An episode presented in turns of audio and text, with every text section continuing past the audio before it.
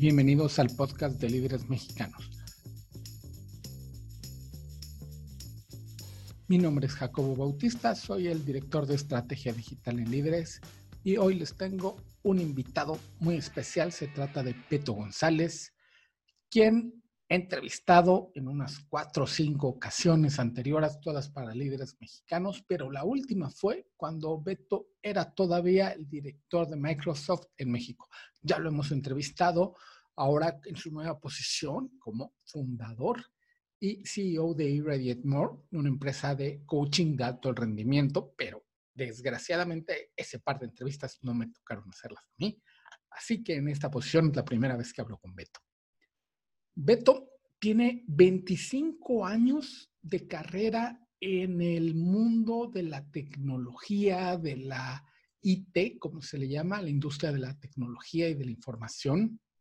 Fue director de Microsoft México, pero nada más eso, en Microsoft durante dos décadas y cacho estuvo a, cargo de operaciones en Sudamérica, era un líder de los top, top, top en esa gran organización. Y bueno, durante su estancia aquí tuvo un montón de premios, 50 personalidades que transforman México y obviamente fue uno de los 300 líderes más influyentes de México en esta posición de Microsoft.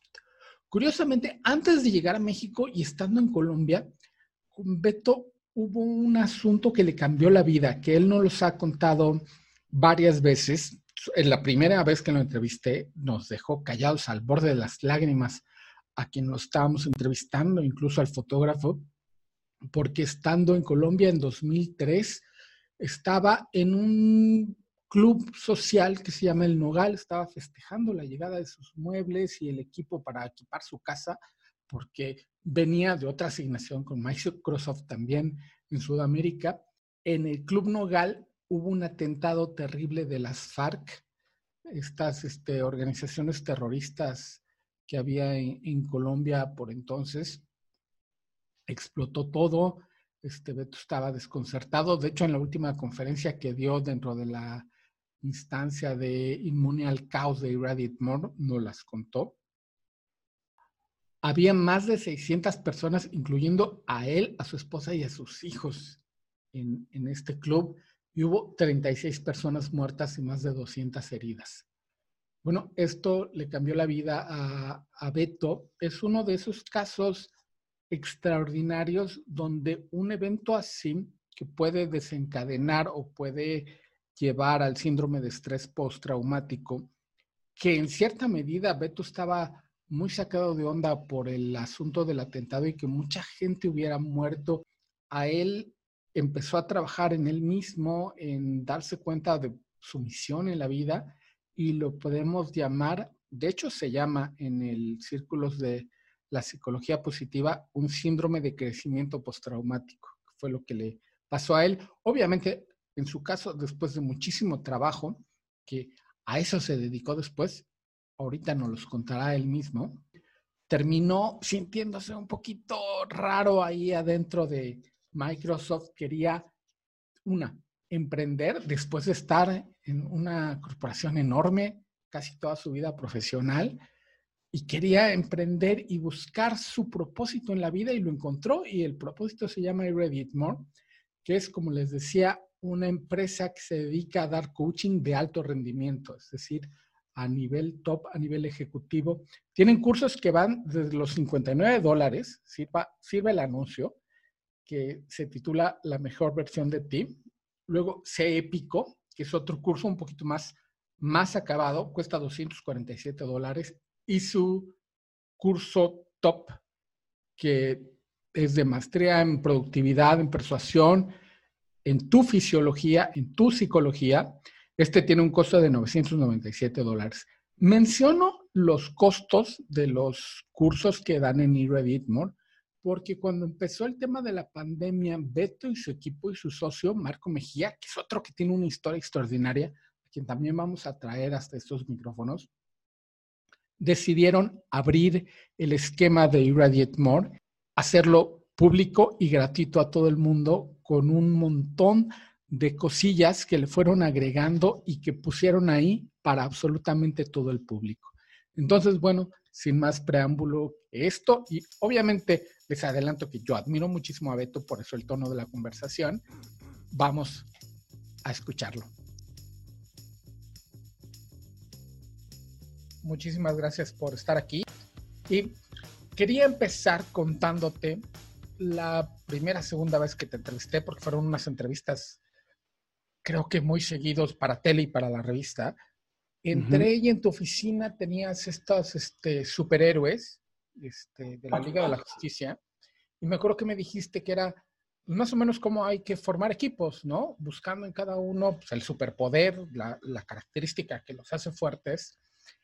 Y chistoso, porque eso se me quedó en la, en la cabeza, todavía ahí lo traigo, y está padre la lección que me diste ese día, porque cada que entrevistamos a alguien, ya sea para un trabajo o como ahorita, o sea, una entrevista de trabajo, lo que trato de conectar es cuál será su superpoder. Ya sabes que en las entrevistas de trabajo mucho la, clásica era cuáles son tus, este, tus áreas de oportunidad, ¿no?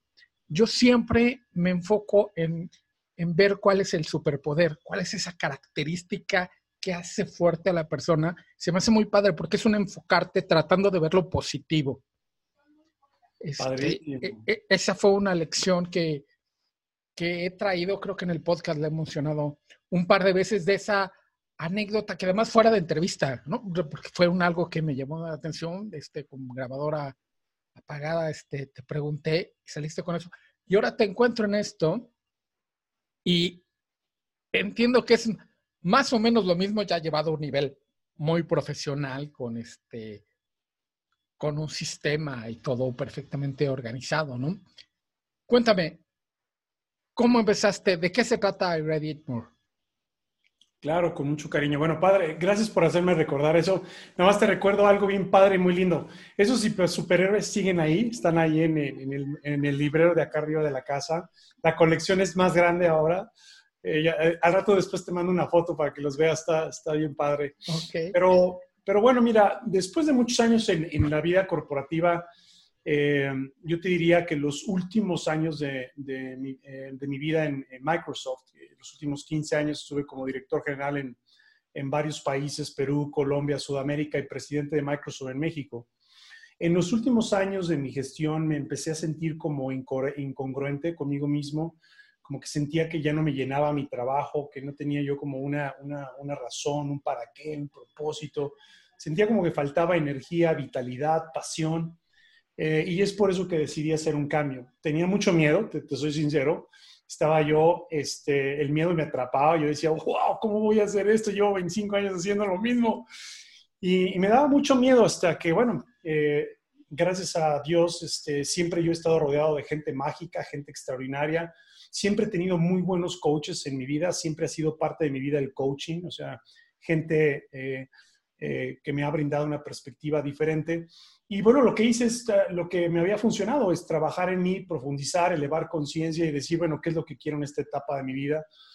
ahí es donde tomo esas, esa, fuerza cuando me doy cuenta que mi nuevo propósito en la vida era inspirar a las personas para que puedan dar la mejor versión de ellos alcanzar sus metas y sueños en la vida eh, para triunfar, para avanzar, para progresar. Y eso es lo que hacemos en Irradiate More. O sea, con, esa, con ese propósito surge eh, Irradiate, More, eh, irradiar más, irradiar más pasión, irradiar más entusiasmo, irradiar más confianza y compromiso en el mundo. Entonces, eso fue lo que me llevó de dar ese salto de la vida corporativa a lo que hoy hacemos en, Irradiate More. Esto lo, lo traías contigo, ¿no? todos los testimonios que se escuchan de Beto González hablan de esto. O sea, era un algo en, en ese ver hacia tu interior. Ya sabías que lo traías, lo descubriste en este proceso de cambio. ¿Qué, qué pasó para que tú supieras, deja del cambio, sino hacia dónde dirigir el cambio? Porque una cosa es saber, querer que quieres cambiar, que quieres cambiar el rumbo y otra es hacia dónde, ¿no? Claro, claro. Sí, no, mira, es una muy linda pregunta. Yo te diría, hay como varios hitos. Hay, hay una cosa que yo le llamo, este, em, encontrar tus, tus momentos cruciales en la vida. Este, es un ejercicio muy bonito que luego ponemos a hacer a nuestros clientes del alto rendimiento. Y yo me, el gran cambio, el mayor cambio que hubo en mi vida, un 360 grados, creo que alguna vez te lo comenté, fue el incidente que yo tuve en Colombia, el atentado terrorista. Y ahí, después de hacer atentado terrorista y de haber salido vivo de ese atentado terrorista, hay un antes y un después muy marcado de Beto, en su forma de ser, en su forma de actuar, en, mi, en mis creencias eh, como persona, como líder. Y de ahí empecé a adoptar mucho esta actitud de, vida o esta mentalidad de dar lo mejor de mí. O sea, porque de alguna manera dije, wow, estuve a punto de perder la vida, mis hijos estuvieron a punto de perder la vida, mi esposa también, y yo sentía que no estaba dando lo mejor de mí. Y entonces eso de alguna manera cambió muchísimo mi gestión en la empresa, ¿correcto? En Microsoft, en ese momento yo sentía que podía hacer esa misión de dar lo mejor de mí en Microsoft, en mi entorno, con mis empleados, con el ecosistema de las empresas que pertenecen a Microsoft. Y por muchos años eso me funcionó. Ya hacia el final de mi carrera sentía que algo aún así se seguía faltando, ¿correcto? O sea, alguna de las grandes preguntas que me hacía es, ¿y qué pasaría si yo hago esto fuera de Microsoft? ¿Sí me explicó? Es decir, Mi, círculo de influencia podría ser mejor, mayor, diferente. A lo mejor podría conocer gente mágica, gente extraordinaria, ayudar a otros nichos de mercado, conocer otras industrias. Tenía esa gran inquietud. Eh, y, y, ahí fue donde dije, wow, probablemente he venido fortaleciendo esta filosofía gracias a Microsoft, gracias a lo que aprendí, gracias a lo que la vida me trajo. Y eso fue lo que me llevó salirme de ese círculo de influencia para poderlo crecer y seguir haciendo mi propósito. De alguna manera, como tú decías, ya había algunos componentes, pulirlo, porque hay cosas que se han pulido, va cambiando, vas fortaleciendo algunas cosas, vas dejando lo que no te gusta, vas tomando cosas nuevas y eso fue lo que me llevó, eh, te diría, a hacer el gran cambio. Y el espíritu ahí está, que era lo que tú decías. Oye, Beto, ese espíritu siempre ha estado ahí, el de ayudar a los demás, inspirar a los demás eh, probablemente eh, los comos han cambiado muchísimo.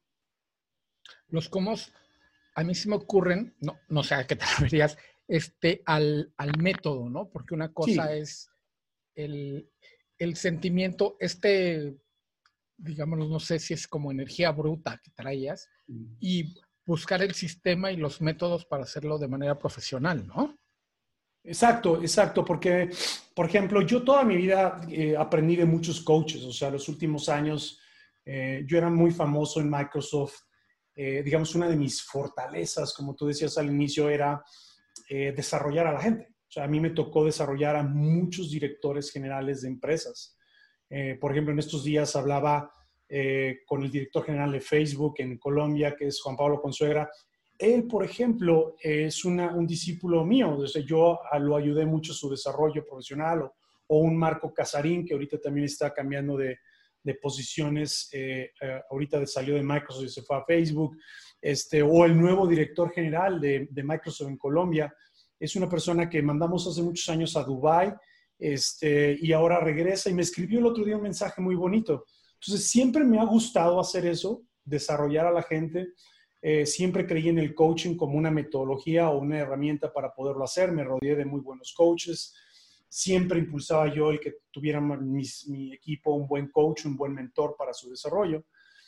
Y cuando salgo digo, bueno, wow, yo quiero inspirar a más gente a que den la mejor versión de ellos. ¿Cómo le hago? Entonces, eh, afortunadamente ya había pasado yo por como diversas escuelas, déjame decirlo, de, de eh, de diferentes escuelas de, coaching, eh, metodologías, de, diferentes tipos de formación.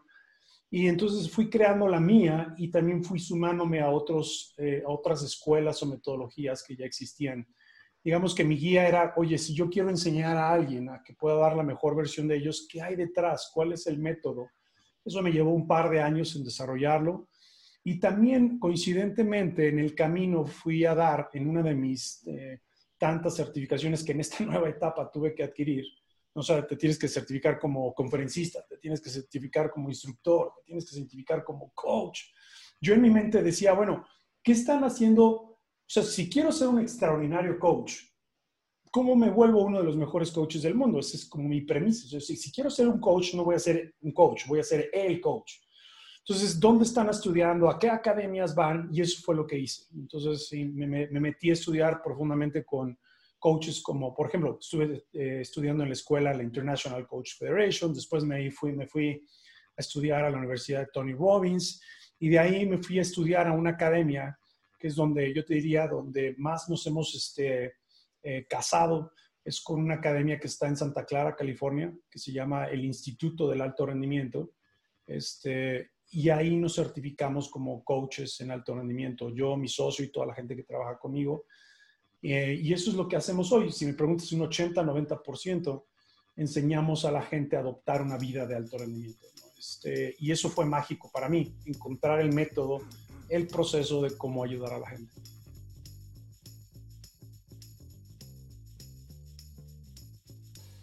La mayoría de nosotros, cuando escuchamos alto del rendimiento, pensamos en un jugador profesional de un algo, ¿no? Más físicamente. A mí me llama mucho la atención que además es coach en algo rendimiento.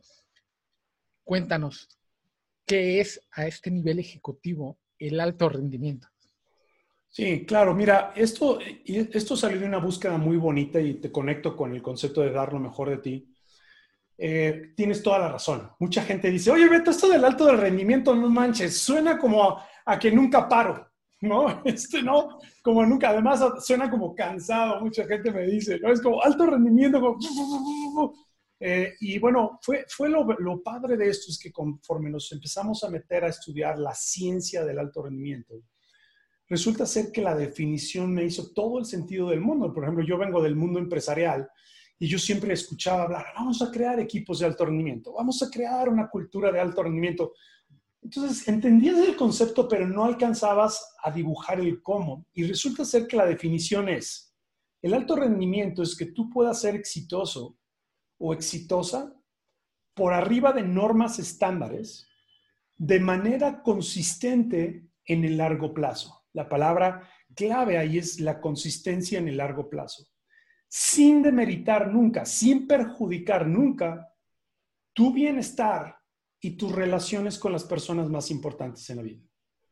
Y yo cuando vi esa definición, yo dije, wow, eso es lo que necesito, ¿correcto? O sea, quiero que la gente defina qué es éxito para ellos, que sobresalgan por arriba de las normas estándares, que no sea una semana de éxito y cinco meses de no hacer nada, sino que sean consistentes, pero no a costo de tu salud, de tu bienestar y de las relaciones. Porque vemos hoy, pues desafortunadamente hoy eh, lo has visto en el mundo ejecutivo, en, fin, en cualquier sector, gente que llega a esa cima, llega a alcanzar esos grandes sueños o metas que tenía, a lo mejor monetarias o de crecimiento, pero le dio un infarto en el camino, ¿verdad? Este, o perdió la paz en el camino, eh, con ataques de ansiedad y eh, fatiga extrema, que ahora está muy de moda eso, o se divorció, ¿correcto? Este, entonces, ¿qué hay que hacer? Para mantener todas esas piezas en equilibrio, eso es a lo que nos dedicamos hoy, eso es lo que es una vida de alto rendimiento. Y es de alto rendimiento porque pues tenemos diferentes áreas o arenas en nuestra vida, ¿correcto? O sea, una, por ejemplo, ¿cómo mantienes en equilibrio, por ejemplo, eh, eh, tu relación con tu pareja, la relación con tu familia, la relación con tus amigos, cómo sigues teniendo experiencias y hobbies en tu vida, cómo mantienes en balance tu, trabajo, tu misión, tus finanzas, tu, espiritualidad, eh, tu salud, ¿correcto? son muchas áreas y a veces no es fácil, oye, ¿en dónde pongo prioridad? ¿No? Por eso, por eso es, se requieren de, de disciplinas, de rituales, de rutinas, de hábitos, de alto rendimiento que además llevan años en, estudiándose de qué cosas son las que realmente funcionan para yo sumarme a esta vida de éxito, de bienestar, de cuidar mis relaciones. Porque al final, también lo que, a lo que conecta a la gente, Jacobo, es lo que la gente quiere sentir. Yo te diría, al final lo que la gente quiere sentir es como más confianza en su vida, la gente quiere sentir más compromiso en su vida, la gente quiere sentir más entusiasmo en su vida que vienen, todos esos sentimientos van a venir de dar lo mejor de ti consistentemente. Y en siete minutos derrumbaste 180 mitos que hay acerca del éxito. Este, mm. Que el éxito, como me lo describes, es de adentro, ¿no? Que es para cada individuo el éxito y no es un algo que te ponen de manera externa. Y la otra es que no es a costa de todo, ¿no? Así es. Que sí, siento, no sé si todavía en la sociedad, pero yo siento que sí. Está cambiando en parte gracias a, gente como, como tú, como tu equipo. Digo, yo los escucho cada semana y este y, y, van cambiando un ladrillo a ladrillo, idea a idea, este concepto que tenemos del éxito, que siento de repente que está un poco todavía torcido, ¿no? En la sociedad. Sí, totalmente. Y, probablemente, por ejemplo, en las sesiones de coaching que tenemos con CEOs o, o por ejemplo, en los talleres que tenemos con nuestros clientes, eh, el mayor conflicto es cuando ellos tienen que definir qué es éxito para ellos. O sea, como que sentimos que a veces llegan a las sesiones como esperando a que yo les diga qué es éxito, ¿correcto? No, no tengo ni idea. No sé qué es éxito para ti. O sea, éxito, yo le digo a las personas, es tu propia verdad en tus propios términos. ¿Sí? O, lo voy a decir de otra manera, éxito, a mí me gusta verlo como esta metáfora de cuando vas desdoblando un plano y vas y, de repente se te acabó en la ciudad y tienes que continuar dibujando la ciudad. ¿Correcto? Entonces vas desdoblando, es, es, como el continuo desdoblar del diseño de tu vida. Entonces, y eso va cambiando, y eso es éxito, ¿correcto? Va cambiando. ahorita, ¿qué es éxito para ti? Wow, pues probablemente totalmente diferente hace tres meses, ¿correcto? O, sea, es increíble, cambió el contexto para todos. Como decías, oye Beto, comenzamos este eh, programa, te pregunté cómo estás, me dices, oye, pues yo afortunadamente muy bien. O sea, gracias a Dios, como, wow, qué padre todo lo que, digo, entre comillas, lo que está sucediendo, porque para mí ha sido algo increíble. ¿No? Entonces, es diferente para cada quien y eso es algo que requiere de atención, requiere de foco, requiere de estar haciendo ajustes semana a semana. Son rituales, son prácticas, son hábitos, porque la vida así es, ¿verdad? Las cosas están cambiando eh, consistentemente eh, en la vida. Hubo un, gran momento, no, no me gusta hablar mal de la gran parte de la literatura de la autoayuda o demás, que son este, en la gran mayoría casos que le sirvieron generalmente al autor y que los vende como fórmula mágica este, para salir de las situaciones y que en muchas cuestiones, en muchos casos de la vida, parece que es una cuestión de fuerza de voluntad y debe de haber un método y un sistema para lograr esto que nos cuentas, ¿no? Que es a lo que ustedes se dedican. Y, y que sí empieza con la fuerza de voluntad, pues de arrancar, ¿no? O sea, el, otro día que entrevistamos a Luis Álvarez, este chico que hace, mm. chico, que hace Iron Man, mm. este, y, él lo que dice, no, pues el éxito es cuando empiezas, porque este, una, porque ya empezaste, pero hay un método, ¿no? Y, seguirlo y ser que es disciplinado para, para conseguir este, esta como malabarismo, este equilibrio, pues Sí, es cierto. Este equilibrio sin que sea malabarismo, ¿no? Porque siento que el malabarismo andar también te cansa y terminas, pues terminarías agotado si estás todo el tiempo pensando en ello, ¿no? Totalmente.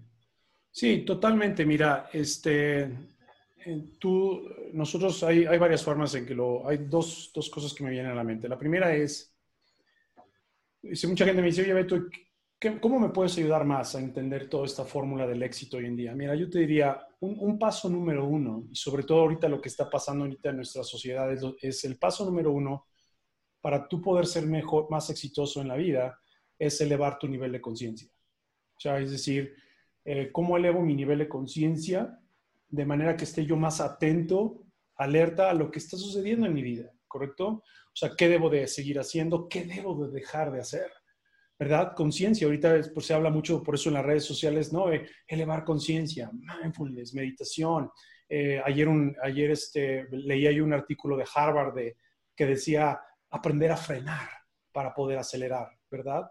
Eh, pero en, la sociedad moderna hay pocos, nadie te enseña cómo reflexionar, nadie te enseña cómo meditar o tomarte, eh, nadie te enseña a ver que tener en tu agenda espacios en blanco para pensar está bien. ¿Correcto? Entonces, por ejemplo, eso es lo que enseñamos a mucha la gente. Oye, cuéntame, ¿cuántos espacios en blanco en tu agenda hay para pensar? Porque necesitas elevar conciencia. Y cuando uno eleva conciencia, pasan dos cosas mágicas, aprendes y creces. O sea, estoy más consciente de mi entorno, entonces puedo aprender y puedo crecer. Ahora bien, si elevo conciencia, pasa algo mágico. Voy a poder tomar mejores decisiones en mi vida. Y al final yo creo que ahí está la fórmula, qué decisiones tengo que tomar, ¿verdad? Pero también aquí hay una trampa que es, no hay decisión sin acción y no hay acción sin decisión. Y aquí es donde se, la gente se, este, se, se, confunde muchísimo porque confunden decisiones con una lista de deseos. No, o sea, hay una diferencia entre una lista de deseos y una decisión. La decisión conlleva un compromiso y una acción. Eh, lo difícil de las decisiones, como por ejemplo el caso de Luis Álvarez, es, ok, quiero dedicarme a correr, pues tengo que salir a correr, tengo que entrenar, ¿correcto? Entonces la decisión es tengo que salir a entrenar y tengo que implementar y ejecutar todo lo que hay alrededor de eso para yo poder mantenerme eh, en el ritmo de un atleta elite en el mundo. Y eso tiene un precio, es entrenar, son hábitos, ¿verdad? Ahorita si ves, por ejemplo, esta serie que está ahí eh, rondando, la del último baile de Michael Jordan, es impresionante. O sea, tú dices, este tipo, ¿cómo logró todo? Qué suertudo. No, ve lo que hacía. O sea, ¿no? Y ahorita ya lo están criticando que, ah, es que era muy duro con la gente y no sé qué. Pues, ¿cómo quieres que sea una persona que rompió todos los récords del mundo hizo todo lo que hizo? Pero al final, entender que si elevo conciencia, tomo mejores decisiones, voy a obtener mejores resultados en mi vida. ¿Verdad? Todo tiene un precio, todo tiene un precio. Y, detrás de esto, pues al final eso es lo que quiere la gente, generar mejores ingresos, eh, generar un, mejor impacto en la sociedad. Pero esa fórmula funciona muy bien en general. Elevo conciencia, mejores decisiones, mejores resultados, ¿verdad? Y, la, y la, en este elevar conciencia es, también estar consciente de los costos para que no te pesen al final, ¿no? Y que lo tengas siempre, ah, bueno, es el precio que hay que pagar. Totalmente. Todo. Es como, por ejemplo, el otro día en, una, en un seminario que daba una empresa, eh, hablábamos de los hábitos y entonces, bueno, pues, mucha gente ve a, este grupo de personas muy exitosas, vamos a llamar que hay una pirámide y en esa pirámide tienes hasta arriba al 2% de la gente más exitosa del mundo o al 5% o al 10% de la gente más exitosa del mundo. El resto, el 90% dice, wow, yo quiero ser como él o yo quiero ser como ellos. Pero mucha gente dice, yo no estoy dispuesto a pagar el precio que ellos han pagado. ¿Ok? está bien, así es la vida, todo tiene un costo. Los hábitos es el, el precio que pagas para conseguir cualquier cosa en tu vida, esa es mi perspectiva. O sea, todo tiene, ¿no? O sea, si tengo metas y tengo logros que quiero obtener en mi vida, es, e, ese puente entre esas metas y esos logros que quiero obtener se llama disciplina. Pero detrás de la disciplina, ¿qué hay? Bueno, pues está la consistencia. Oye, pero Beto, detrás de la consistencia, ¿qué hay? Bueno, pues ¿qué crees? Están los hábitos, los rituales, las prácticas, ¿no? El levantarme temprano y, diseñar mi día, eh, hacer una pausa y meditar 20 minutos, el hacer deporte eh, todos los días, el comer saludable, el hablarle a mi socio cada lunes porque mantener una comunicación es importante, el tener eh, una reunión de ritual con el equipo de trabajo antes de comenzar la semana todo, todo al final lo traduces en espacios, rituales, prácticas, acciones, hábitos. Eh, y, y, luego también velo de esta manera. O sea, pequeñas transformaciones, pequeñas acciones diarias, consistentes, grandes transformaciones. Ladrillo a ladrillo, ¿no? Claro, lo que tú decías, ladrillo a ladrillo, paso a paso. Es como en mi caso, yo me reinventé hace cinco años. Hace, Ahorita estaba haciendo cuentas hace rato en la mañana. Tengo cuatro años, ahorita es junio, julio, agosto, septiembre, cuatro años, ocho meses que me salí de Microsoft. Y, y, la verdad es que cuando veo hacia atrás y digo, wow, han pasado cuatro años, es increíble todo lo que ha pasado. Y todavía no estoy en el lugar donde yo quisiera estar, porque también cuando yo me salí de la vida corporativa, yo dije, wow, yo, ¿no? Este, mucha gente me decía, no, wow, el exdirector general de Microsoft va a poner su empresa, qué padre, wow, tenía el músculo atrofiado del emprendimiento. Dije, ¿qué, qué es esto? No tengo ni idea. O sea, oye, ¿quién va a hacer la página web? Pues tú. Oye, ¿quién va a contratar a la gente? Pues tú. Oye, pues ¿quién va a hacer la contabilidad? Pues tú. ¿Y quién va a facturar yo? Dije, wow. ¿correcto? Este, pero bueno, vas aprendiendo eh, y ahí lo que paga, lo que paga en el largo plazo es la, consistencia. Y, en esto del emprendimiento, pues el empleado número cero fuiste tú, ¿no? Entonces, sí, claro. En, ese momento del Big Bang eras facturación, cobranza, este, todo. Y, luego me di cuenta, yo en mi caso, digo, por ejemplo, mucha gente, este, hay, fórmulas diferentes para emprender, ahora lo entiendo conforme lo he venido estudiando. Yo, por ejemplo, en mi caso, este, una de las cosas que más me, me pasa por la mente eh, consistentemente es, este, yo, yo sí quería tener un sistema, un proceso, un equipo, una organización, porque pues, sobre todo en este mundo en el que nosotros estamos del coaching, es, es, un, es, un, es una industria muy individualista. Eh, muy pulverizada, ¿no? Si te fijas, eh, ¿no? La mayoría de los coaches, el nombre de la empresa es el nombre del coach, ¿correcto? Eh, y así es esa industria. Yo decía, wow, ¿no habrá otra forma de hacerlo? Y, es por eso que ahí en el camino, afortunadamente, me topé con, con, un amigo que andaba en la misma búsqueda que yo, que es mi hermano, mi socio, mi amigo del alma, que es Marco Mejía. Y fue en el camino, dijimos, oye, si nos, si nos juntamos en lugar de estar solos y creamos una, una linda organización y así es como lo decidimos hacer nosotros. Porque a mí, por ejemplo, mi miedo era, oye, ¿qué mañana? Si mañana me enfermo, digo, Dios no lo quiera, pero si mañana no estoy, ¿quién va a atender a los clientes? ¿Correcto? Claro. Este, entonces, pues bueno, para mí ahora tener eh, un grupo de coaches eh, detrás de nosotros, tener toda una organización, eh, me ha dado muchísima paz.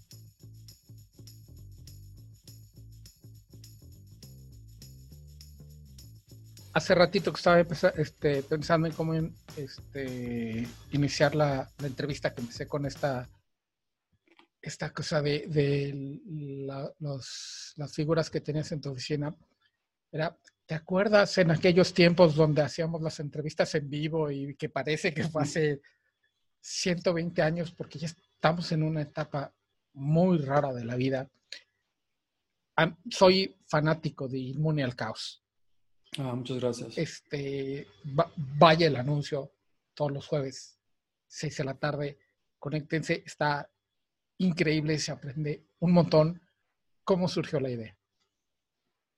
Bueno, fíjate que fue muy lindo, pero yo te diría que, la idea surgió de, esta obsesión de, conectar con nuestro, de nuestro, con nuestro propósito, de cómo podemos inspirar a más personas. ¿no? Entonces, en, unas conversaciones hace, cuando empezó todo este tema de la pandemia en el mundo, eh, una de las preguntas que yo, mi socio y el, equipo siempre se estaban haciendo es, ¿qué más podemos hacer? ¿Cómo podemos ayudar más? ¿no?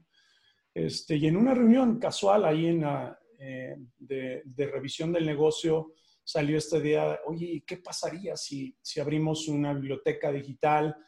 Y empezamos de alguna manera a brindar contenidos, porque tenemos una cantidad de, de contenidos muy lindos y enseñanzas eh, a la gente para manejar su vida de una mejor manera, ¿no? El estrés, la ansiedad, este, hábitos de alto rendimiento, muchas cosas. Entonces dijimos, oye, ¿por qué no lo abrimos a todo eso a la sociedad ahorita y, nos sumamos a poner nuestro granito de arena, ¿no?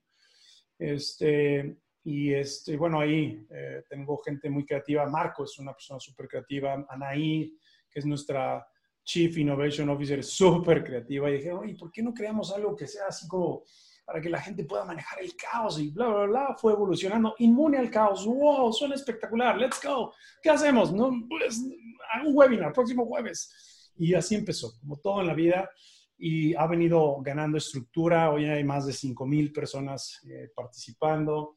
Este, eh, y pues bueno, la gente lo que recibe es eh, de todo de manera gratuita. Dentro de Inmune al Caos es una comunidad, la gente empieza ahorita a colaborar y ayudarse entre ellos.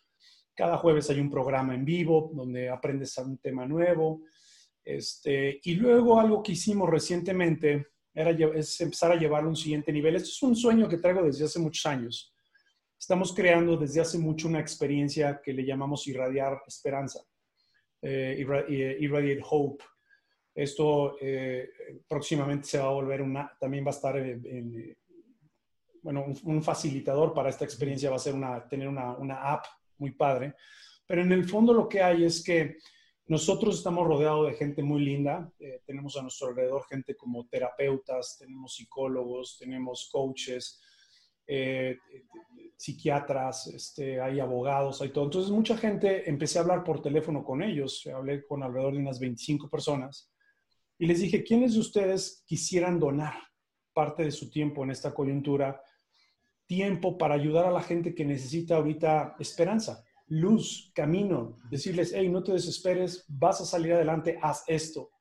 Y entonces dentro de la comunidad inmune al caos, esa es una de mis experiencias favoritas, ¿no? Este, entonces tenemos ahí todo un grupo de profesionales, es gratuito, la gente si hoy alguien que nos esté escuchando y dice, oye, yo no tengo ahorita para pagarle un psicólogo, un terapeuta o un coach, no te preocupes, métete a la comunidad de Inmune al Caos, eh, busca ahí, hay una, como un índice, hay de un lugar que dice irradiar esperanza, irradiar hope, llenas un cuestionario de tres preguntitas y se te asigna a alguien eh, inmediatamente para que pueda hablar contigo y ayudarte a, eh, a salir adelante eh, por el momento que estés eh, viviendo. Y, los casos que hemos visto ahí son muy enriquecedores, son muy, muy lindos. Mi sueño es que eso pueda escalar más y podamos ayudar a más gente. ¿no? Lo que ahorita nos ha pasado es que no mucha gente conoce esa, experiencia, pero bueno, es parte de lo que decías, acción, paso a paso, ladrillo a ladrillo. y yo creo que esto llegó para quedarse, que es lo que más me, me ilusiona. Ojalá. Este, porque de alguna manera tenemos que que hacer que todo esto que está sucediendo valga en algo la pena, ¿no? Totalmente. Sí, totalmente. Que, haya, que, al final volteemos hacia atrás y digas, y todo esto que vivimos, ¿para qué? ¿Correcto? Cuando voltees para atrás como líder, digas, y, bueno, ¿qué logré en toda esta coyuntura? ¿En quién me convertí yo? ¿Verdad? Este, y lo que más ahorita, lo que creo que más hay que ayudar ahorita a las personas es aprender a proteger su esperanza. Yo creo que, o sea, si hay una, si hay algo importante en donde los líderes nos debemos enfocar ahorita más que nunca es aprender a proteger nuestra esperanza, porque eh, desafortunadamente para mucha gente esta coyuntura que estamos viviendo eh, ha hecho que la gente pare de soñar, ha hecho que mucha gente pare como de, de pensar en grande, de seguir adelante con tus metas y sueños y ambiciones. Y sí sé que en el estricto sentido es una situación muy difícil, eh, para muchas empresas eh, cambió el entorno totalmente, pero en ningún momento quiere decir que dejes de soñar. En ningún momento esta situación quiere decir deja de tener una, una meta o una ambición o algo más. Porque si matas esa ambición, si matas ese sueño y además sientes tú que no es posible para ti dar un siguiente gran paso en tu vida, entonces tu esperanza se va a morir. Y, este, y si se muere tu esperanza y además pierdes tu energía vital, uff, eso es bastante difícil. Es un lugar donde no quisieras estar. Entonces, una recomendación que le damos mucho a la gente es blinda, blinda tu paz, protege tu esperanza. ¿Verdad? Y, y, cómo? Sueña, ten ambiciones, transfórmate, cambia, este, haz lo que tengas que hacer y cree que es posible. Cambia la duda por fe, cambia la duda por confianza, pero muévete. Let's go. Vamos adelante. Hay una historia que a mí me gusta mucho repetir, ya para terminar. El gran telescopio milimétrico que está en el, la pie del pico de Orizaba, uno de los grandes este, telescopios, radiotelescopios en el mundo, que además fue vital para esta fotografía de la primera foto de un hoyo negro, la idea de que estuviera en México la tuvo este Serrano Pérez Grobas, el doctor Pérez Grobas, un astrónomo mexicano, oh, en una época de crisis donde él decía solo teníamos lápiz y papel. Dice, ¿qué podemos hacer con el lápiz y papel y nada de presupuesto? Soñar. Soñar. Y además, que, y que sueño el más grande que se pueda. Vamos a hacer el radiotelescopio más grande en México. ¿Y con qué empezó? Con un lápiz y papel. Qué lindo, claro y además, es, como tú dices, es gratis. Sí, sí, es, gratis. Y, de ahí, con disciplina, ladrillo a ladrillo, pues, hicieron una maravilla tecnológica en México. Claro, claro. Y, también digo, a ver, a lo mejor ahorita estamos teniendo una charla eh, casual, pero también entiendo y me pongo en el lugar de la gente que, que nos va a escuchar, que hay miedos. O sea, ahorita pues predomina mucho el miedo, miedo a la pérdida, miedo a enfermarme, miedo a quedarme sin ingresos, miedo a morirme, ¿correcto? Incluso ese es un miedo genuino. Y eso también hay que entenderlo. Eso entenderlo es, es, es, es una posibilidad. este, pero no ha pasado. ¿No? Es como en la serie de Michael Jordan. Dice, ¿por qué voy a perder? ¿Por qué voy a pensar que voy a fallar el tiro si ni siquiera he tirado? Y yo decía, wow, claro. este, tipo, este tipo es mágico, ¿no? Y lo mismo pasa ahorita. La mayoría de miedos que tenemos eh, son falsas expectativas que parecen reales. O sea, no te ha pasado, pero te trasladas a ese lugar y te da miedo. Pero bueno, hay técnicas, hay formas de, manejar, este, eh, enfrentar tus miedos, abrazar los, los miedos, pero dentro, una vez que lo aprendes a hacer, el siguiente gran paso es lo que tú decías, es escribir tus metas, tus sueños, qué quiero lograr. Entonces, ahorita creo que eso es una buena recomendación para tu audiencia, eh, es ahorita agarrar un lápiz y papel y ponte a soñar. ¿Qué quiero hacer? Ahorita un cliente me decía, toda mi vida soñé con tener empresas enfocadas al sector salud y él se dedica a la textilería, a hacer ropa de, moda. ¿Y ahora qué crees? Está dedicado 100% al sector salud, pues no le quedó de otra, se reinventó, creó cuatro, cinco, dos empresas nuevas y ahora está enfocado en esto. Entonces, eh, no dejes de soñar, no dejes de soñar porque eso es lo que sí puede de alguna manera eh, apagar el motivo y la verdadera motivación viene de adentro de ti motivo, motivación. Tengo un motivo y tomo una acción. Tengo fe y esperanza y voy hacia adelante. Eh, para mí eso es fundamental hoy en día.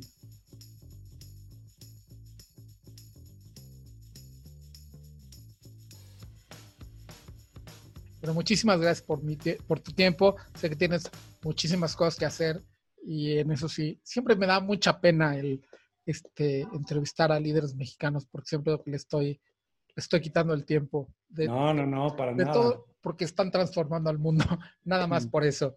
Entonces, mil gracias, Beto, de todo corazón. Muchas gracias por la plática. No, a ti, eh, un abrazo a todo el, equipo de, líderes, un abrazo para toda la gente linda de, la audiencia.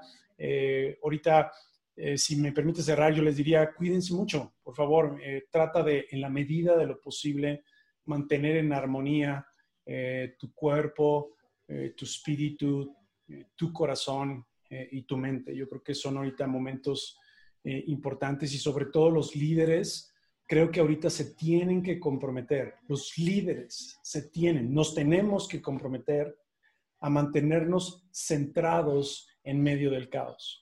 O sea, mientras haya afuera gente promoviendo el sarcasmo, la histeria, la impaciencia y la duda, hay gente que no tenemos que promover la paciencia, la estabilidad, la fe, la esperanza y sobre todo saber que si tomamos acciones y esas acciones están con valores e integridad, nos va a ir bien a todos. El cambio no es fácil, pero es posible y eso es lo que hay que hacer hoy más que nunca.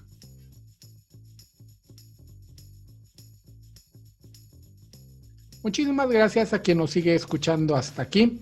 Muchas gracias a Beto González, no nada más por la plática, sino por la inspiración para seguir adelante y seguir trabajando por México. Y les recordamos que nuestras redes sociales son, en Twitter estamos como Líderes Mexicano, sin la S porque la S no ocupo, y en Instagram como Líderes Mexicanos, ahí encontrarán a los líderes más influyentes de México retratados por los mejores fotógrafos del país. Y recuerden también que cada lunes subimos un nuevo podcast 7 pm. Estén al pendiente de nuestras redes sociales porque ahí les decimos cuándo y quién está en nuestro podcast. Muchísimas gracias. Nos escuchamos la siguiente semana.